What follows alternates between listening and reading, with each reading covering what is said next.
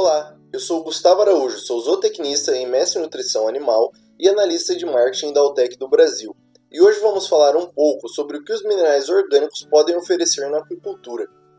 Os microminerais atuam em diversas funções fisiológicas e metabólicas dos animais, exercendo a função de equilíbrio iônico e estrutural, atuando também como cofator no metabolismo de hormônios e enzimas.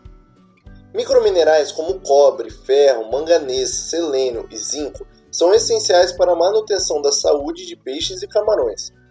Os peixes, por exemplo, são capazes de absorver esses elementos no ambiente, porém não em quantidades suficientes para suprir as necessidades nutricionais, sendo necessária a suplementação desses componentes na ração fornecida.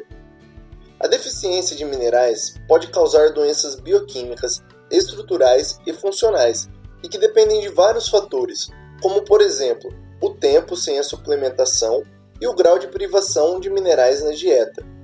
A forte ligação entre peptídeos, dipeptídeos, tripeptídeos e aminoácidos tornam o bioplex mais estável e biodisponível, sem interações negativas com outros componentes da dieta.